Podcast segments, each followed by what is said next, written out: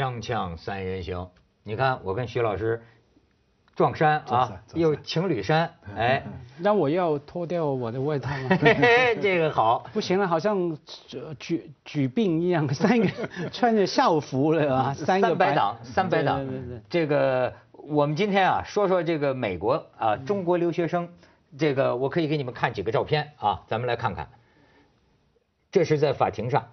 呃，美国洛杉矶地区，这个现在新闻都轰动了啊！这个小留学生，这是被告，然后你再看下边，这是被告，再看，这是被告，都是这个，呃，算三个成年人啊，其他几个呢，那个年龄啊，就十几岁。那么其他几个法庭在说，他们到底按按照成年人呢，还是按照未成年人呢？要是按照未成年人，要是按照成年人，那个罪就大了。嗯，所以现在这个案子呃，在国内引发这个轰动，你们知道吗？不知道，这几个都是女的，全是女的啊。刚短头发那个是女的吗？我还以为是都是女的。就一群中国女留学生在那儿这个折磨呃殴打另一个女留学生，其实就是为了这个男同学，为了男的。嗯，女孩子之间争风吃醋，然后呢，就什么烫乳头啊，咋逼着她吃沙子、吃头发什么的。其实这个事情说是，哎，你看啊，美国的这个报道一讲，就是说这是美国司法史上罕见的案子，就是这样的，叫酷刑，又叫折磨罪。原来这个法律真不一样，这个酷刑罪成啊，他们现在面临的是终身监禁。这几个十几岁的中国女留学生，要不说这个傻的，我就就是说，完全抓他们的时候就傻了，就觉得这种事情在中国最多校长批评批评，再不行开除，再不行就那个公安局进去两个礼拜，罚款一千，对呀，会有那么轻松吗？没有这个事情啊，因为坦白讲，类似的事情全世界没有天国嘛，都有啊，美国。黑人打白人，黑人打黑人，白人打白人，都有一堆。我看到新闻好比较有好玩的是说，我还以为看错了，以为不在美国发生。为什么？他们打完之后呢，就叫那个女的。你去报警啊！我不怕你报警，我局里面有人。我觉得对，我我我还以为这样好像应该发生在东北嘛，在东北，在北方的，好像我们看到一些剧哈剧电影的才讲这种情呃对白嘛。他说我局里面有人这，我觉得他们对于既然是留学生，对于在当地社会整个呃呃法治的概念，居然差到这个地步。你甭说他差。这个案子里，我还没跟你说呢。有一个家长爹，不远万里从中国飞到美国，行贿，行贿被害人，现在被以行贿罪论处。你知道，就是几年前啊，爱荷华州就有一个中国留学生强奸女房东，然后父母也是照着国内这套潜规则去行贿证人，结果呢，父母亲和这个孩子一块坐牢。在美国，你就贿赂罪。在在香港，假如我们要申请到银行什么贷款之类哈，他一定会花很长的时间问你一个问题，就是说，比方说你到汇丰哈，他就会说你有没有亲戚，有没有认识的人是这个汇丰的董事啊，什么什么主管啊，什么什么，不厌其烦的问很大一段，就是说他的道理就是说避嫌，就是说假如你有认识的话，我们就不能给你。换句话说，你不能有认识的人。中国呢，正正好好是相反，真的是这样。我听到太多这样的例子了，有的这个司法管辖权哈，我我最近听说是惠州那边什么光耀城打官司，结果不是惠州啊，是什么中山市的法院去。为什么呢？据说他也不是正式的，据说啊，我那边有人，我那边认识，真假有人还不知道，但是哈，的确给一般的人造成一个恐惧。就是说，你假如现在是打一个官司，我跟马家辉打个官司，本来明明明是在九龙打的，马家辉一定要挑到什么香港仔去打，然后他告诉我香港仔那边他有人，我真害怕啊！我哪里搞得清楚他香港仔是不是有人？现在中国社会就有很多这种狐假虎威的人，嗯他就借用人们心里啊对于这个所谓权势啊什么这种恐惧，嗯其实据我所知啊，我就这么说吧，一半都是纸老虎。对。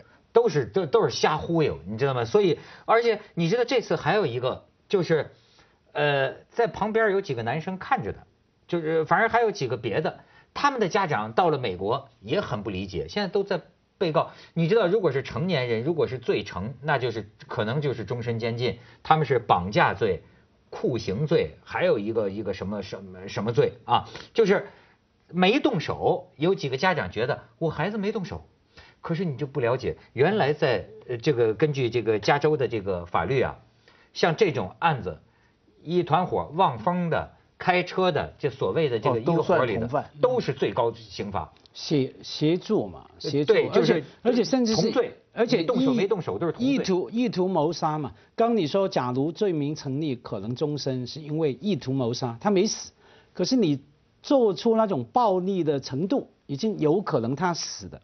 有可能对方会死亡，那倒不至于，那那那那不会。所以我现在发现呢，那在香港，假如在香港啊，这个有可能，我猜有可能一般的控告的罪名就是意图谋杀，他没死，因为假如他要死的，他会告你谋杀或是误杀，他没死呢，可是你用的暴力的行为呢，那程度是意图谋杀。是有这个罪名，这是香港。对，但是我现在觉得，当然咱们不是说什么都学西方啊，嗯，但是我觉得美国的这个就这起案子当中表现出来的美国的法律啊，我认为我们可以借鉴，可以学习，因为这就可以打击现在这种这个校园欺凌的这种这种现象啊。美国就是恰恰不是意在谋杀，意在羞辱。你看，在在这这个洛杉矶的这个法院里。他裁定你的这个就行为之严重，就面临终身监禁之严重，因为什么？因为你是如此的羞辱了被害人。嗯，你这比如说烫他的奶头，这不是这个，然后剪他的头发，甚至就是说让他按着他的头，这个吃他自己的头发，吃沙子。甚至是是广东啊什么？以前我们还看过一个录像嘛。我就是说，还人家把它拍下来，你记得吧？这个也是拍下来，就这个手机视频把它拍下来。你看，就是你对人施加这样的羞辱的情况下，这个罪就等于咱们无期徒刑，这是多么文明的一种精神。你在咱们国家，我为什么觉得最近有点义愤填膺的？你知道，首先就是说，很多校园欺凌的，我小时候见过，就是。但是我我见过的那个程度啊，就我们班女同学，比如都喜欢我了，没有都喜欢我，都喜欢家辉了，对吧？就叫到是当山单杠双杠那儿，一帮一帮那个小太妹围着，啪啪抽两个耳光，踹两脚。我见到的就是这个。你说打谁？他们喜欢我？不是，让他们有一个有一个女孩子，你跟她好，哦，他们就不爽。别别的不爽嘛，不爽她嘛，就女孩之间，哎，最狠的还常常都是女生打女生。现在那么。到了今天，就你刚才讲的那个单伟的这个，嗯，他妈妈到处哭哭天抢地的，就是这个视频嘛，呃，给传出去，嗯，而且你知道现在这个事儿啊，还真的就怕认真。好，有人讲了，徐老师，我记得你也提过，说是，哎，中国这种事儿到底是因为媒体报道的多，还是真的多？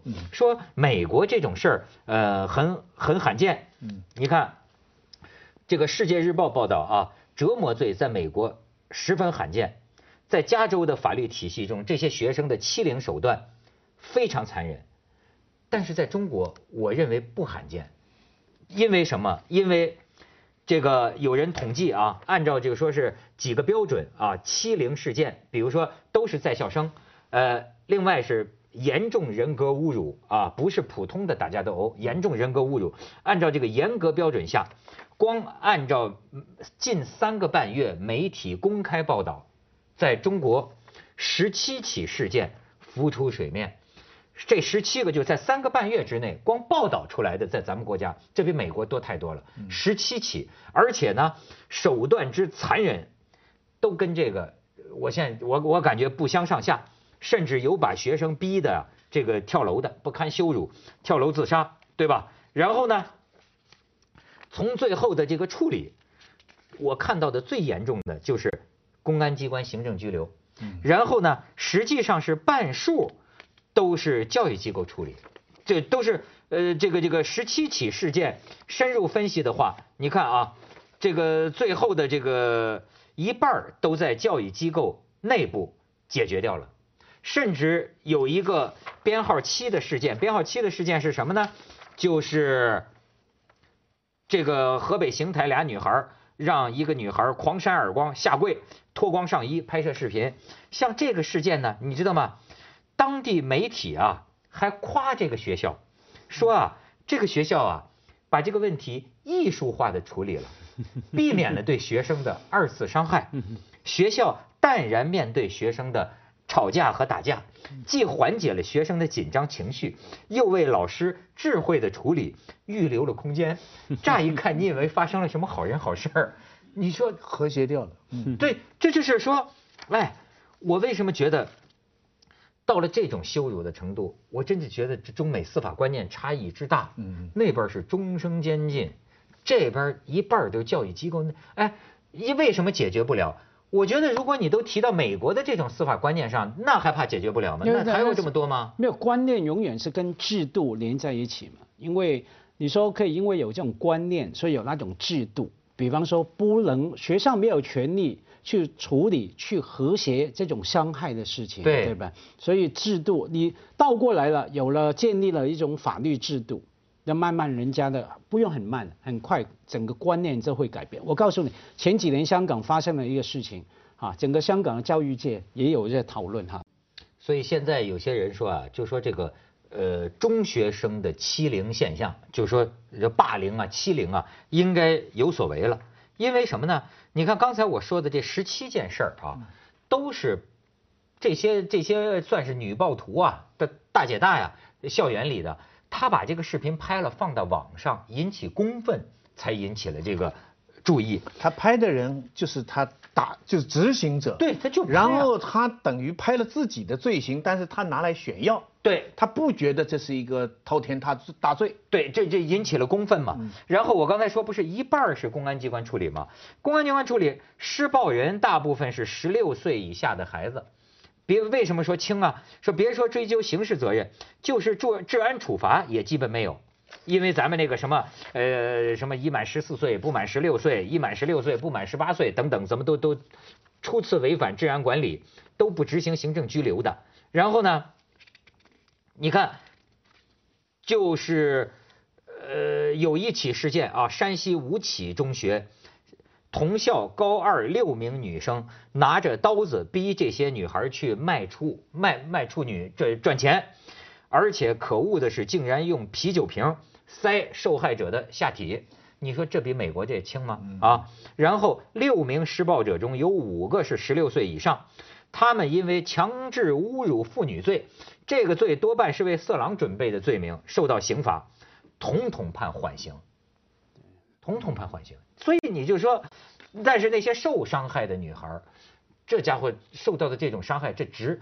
得等值多少刑罚？你你？你你没有法律的惩罚，那一定的嘛，这是一定的嘛。就像你说，要么就没处理，把它和谐掉；要么就判轻判；要么还可以解决。就像你刚说那个父母亲，嗯，不远千里跑去美国行贿去，他为什么会做这个事情呢？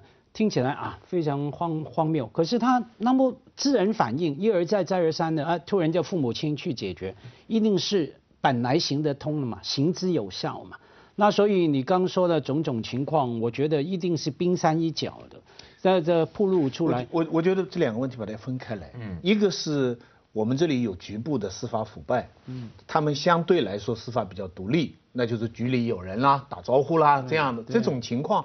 但我觉得这个问题还不单是这个，因为其实现在在国内，我我您您刚才也说了。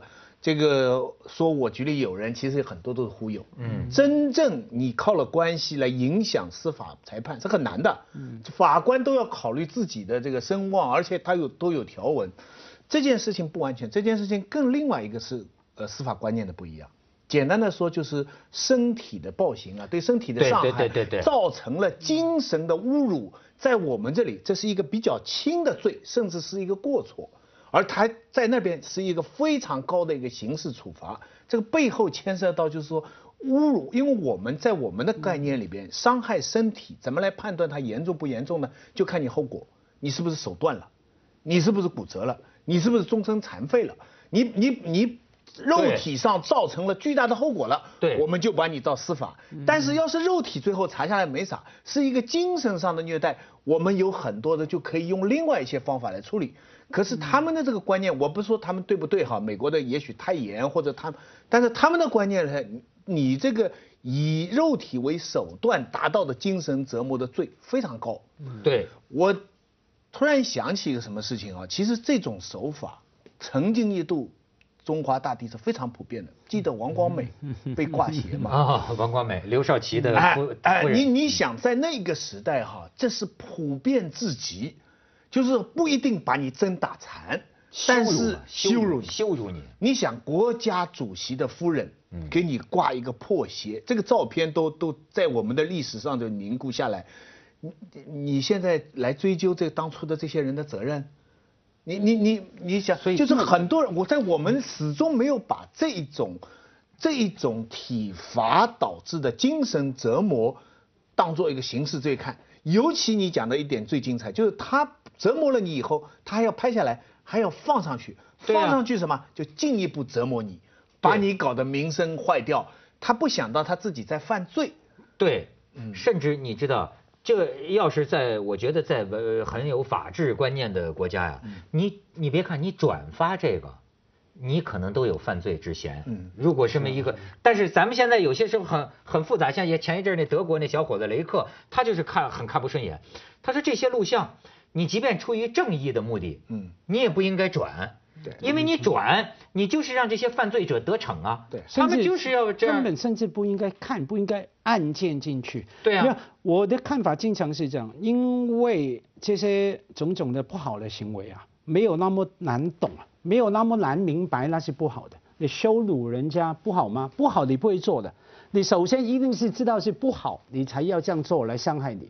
假如我觉得根本不他伤害，他觉得不好是被羞辱的人不好，他没有想到他在羞辱人的这个行为是更大的不好。没有，我我我我有点觉得说这个不难懂，就是呃，比方说我打人这种行为，本身也道德上面啊呃不好的，甚至是危险的。我拍了之后放上网也是危险的等等。我经常觉得这个不太难懂啊，不管是什么十六岁、十五岁、六十五岁都一样。一想就知道了嘛，你不能打人嘛，不能骂脏话，不能，而且不能把片乱放嘛。所以我经常呢，就是回到前面我说的那个制度的问题。我们每个人都有阴暗的部分啊，比方说有时候我记得我小时候被欺负，我多想心里幻想了几遍啊，把那个家伙拿出来，把他生殖器官剪掉，塞进他嘴巴，然后打的，不敢做啊，为什么不敢做？除了说道德以外，除了道德以外呢，你呢会受罚。所以我意思是说，当没有法律，或者说法有法律没有执法，或者说被执法的几率是低的时候，法律学清楚告诉我们的。当你就算知道有法律，可是你知道很大可能你可以避开法律的，解决了法律的时候，你一定做的。那制度就把人引出来，回到我刚没机会讲的故事。以前香港发生什么事呢？有个内地学生在香港写论文不顺利，行贿，给钱啊红包教授，啊、就判刑了嘛。那位教授去告嘛，告给廉政公署嘛 OK。那后来香港一些不同的学院的老师们呢，就大家有所辩论，很清楚的两边的观点。香港派的呢就说对啊，做的对啊，应该是告廉政公署，应该什么？很多内地跟台湾的教授们呢，就有个意见说什么？他们也不是呃不守法，可是他们从所谓教育的观点，他们说，哎呀，年轻人嘛，假如是他应该给你红包的时候，你就不要，你要教育他，不能这样的，你要凭自己的实力等等。那我现在给你机会，不然你就毁了那个年轻人哈。他们就觉得说那是一个教育的机会。对，哎哎，那所以这个辩论之后呢，就看你把这个线放在哪里。法律就是法律，要定在那边，才能影响了观念。要我碰到这样有学生为了论文通过拿一个拿一包钱过来的话，我不会找廉政公署，我就会告诉他，我这个把你交到廉政公署，你就惨了，你这样做不对。但是我要是真交了的话，就像你刚才说的，你这个学生一辈子也惨了。所以当时的辩论就是这样，我们香我是港的，属于 台湾人家台中国的两岸派两岸派他这个。他这个就是说明了一种问题，就是你说这些未成年人的孩子，这要真是把牢底坐穿，对也给一辈子毁了。对那么，但是你如何遏制这种事情呢？如何他能遏制他变成一个恶魔呢？嗯实际上，你或者你要修改一些对关于少年犯、未成年人犯罪的这个处罚的定义。对再有一个呢，就是一种呃所谓的少年犯的管制机制。嗯，就是对于他们你也应该有个控制机制，你不能说缓刑放出去没事儿了。以前有个机制叫劳教 锵锵三人也得行，青少年劳教之后见。所以为什么有时候我看到一些现象啊，我有时候要是是生气了，我就会觉得怎么中国人的这个处境待遇像畜生一样。你知道我是讲这个畜生是什么意思哈？就是说，你看咱们就是生活在那么粗暴的、残暴的。人跟人之间不尊重的，你看这个社会到处都是这样的一个，但是是为什么呢？因为我们没有这个尊严，对对吧？整个这个法治，你外面哎，就像徐老师刚才说的，打断你胳膊了，那那那要赔医疗费，是吧？弄死人了，你要偿一命。但是你说侵犯你的隐私了，或者把你的裸体照片放上网了，这事儿批评批评就得了。你知道吗？就是长期这样的一个法治观念啊，会让这个国家的人民自觉就没有尊严。就我是个没有尊严的人，对吧？我有什么尊严呢？就是小罪可以受大罚。对呀我印象极深极深的就在文革时候，一个小偷，一个人进村偷东西，在农村被人抓住了，然后他就把他绑在树上，绑在树上，然后那些小孩儿就过去丢石头啊、吐口水啊，然后渐渐的胆子大了，围观的人多了，解他的裤子啊，嗯裤子就噔掉下来了。就是那个那个那个男生就裸体了，那很多人还在哈哈笑啊，然后继续吐口水啊，就就这个样子，就是这个就是什么？这就是一个非常原始的一种惩罚状态。你说他是坏吧？是坏，可是坏了以后，你这个惩罚就可以无休无止的吗？有没有一个界限呢？对不对？而且你这样惩罚了以后，你对那些小孩儿，你对自己的村民产生了什么样的心理的影响呢？其实你要仔细想想，你到底在罚谁呢？对不对？对对所以就是那那因为因为呃，我们毕竟说文革远了哈不文明然后现在也先讲城市的的话哈，因为像那些法律暴力的等等事情，也不是每个人都会碰到哈。我觉得这种没有尊严的生活，是因为来自日常生活，你从小每天，甚至夸张的说，甚至毫不夸张的说，二十四小时的，比方说一睡醒闻到外面飘进来的空气是臭的。嗯，臭的，而且对你肺是有伤害的哈、那你觉得会有尊严吗？没有啊，你的生活安全权利没有被尊重。你吃的东西，我们经常说嘛，可能是地沟油，可能是假鸡蛋，可能加了这个那个，你会感觉有尊严吗？没有，你没被尊重。开车出门左穿右插切双白线什么，你不会感觉被尊重的。所以一天别小看哦，一天二十四小时哈、从 office 办公室到学校，看到种种乱七八糟，我们都觉得不太妥当的事情。当你这样成长的时候，我们假设从三岁开始，你感觉到这种事情，四岁、五岁、六岁，到你十六岁，你不会，不会我就觉得有尊严。就是我们对于这个呃尊严呢、都很麻木对啊。你发现没？就是就是都很麻木。你在各种场合觉得这个尊严，觉得好像别人不尊重我也没什么了不起的，就是或者说我也不尊重别人，大家就生活在一种啊脏不拉几的这么一种环境里。我觉得真是，但是哎，我就说我要看见美国这个，你要树一个案例，这样的去折磨一个女孩子，你是可能要坐一辈子牢的。我想，如果有这么样的一种，哎，咱就说教养，其实中国人现在真的就得讲点文明教养，而且我老说这个教养啊，还对孩子来说还不光是道德的教养，有个法律的教养。你这个父母亲，你想想，自个儿都不知道，这孩子这家伙有人嗯欺负个女同学，要在人美国有可能坐一辈子牢。嗯你说这个，哎，不过话说回来了，这个你刚才说的这种校园欺凌案是要重视，要要严惩，但是美国这个终身监禁也太重了吧？我们要警惕西方价值观呐、啊，我们要警惕他这个是不是也太重了吧？这样，接我觉得着为您播出健康新概念那。么，我觉得如果一个女孩子受了这样的屈辱，她自杀了呢？